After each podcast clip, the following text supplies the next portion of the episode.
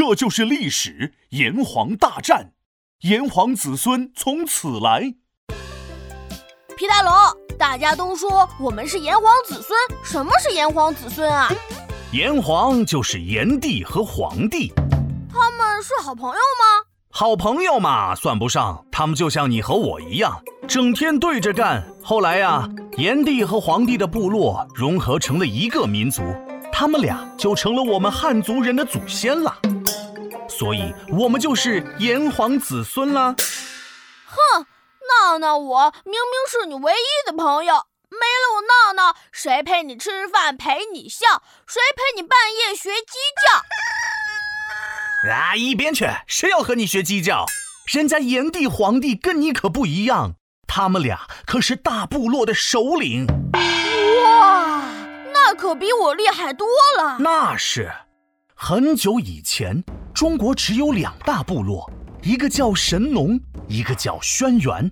这两大部落的首领分别是炎帝和黄帝。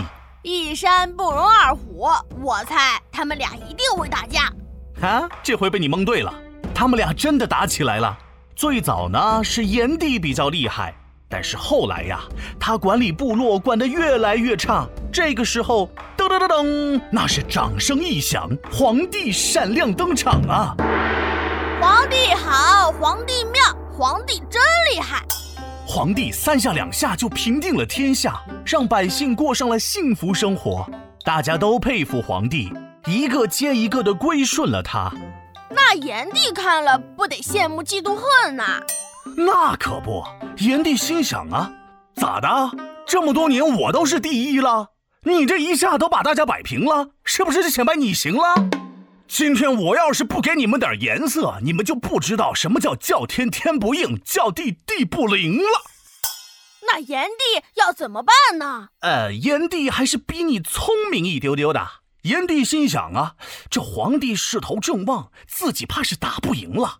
但是打不赢第一呀呵，我还打不赢倒数第一了。于是率兵出征，先从征服小部落开始。啊，那刚刚过上幸福生活的百姓，不是又要遭殃了？哎，那不是还有皇帝呢？人家的第一名可不是白当的。皇帝开始整顿军队，还教大家种地。那部落是一片欣欣向荣啊，日子一好过，大家就更加支持皇帝了。于是皇帝趁胜追击，联合其他部落进攻炎帝。皇帝好，皇帝妙，皇帝真厉害！啊，我说你能不能换句词啊？皇帝和炎帝在版泉的郊外打了好几次仗，最后。快别卖关子了，赶紧告诉我是谁赢了！就不告诉你，就不告诉你！皮！好，好，好，好，好！最后啊，皇帝 KO 了炎帝，皇帝获得了最后的胜利。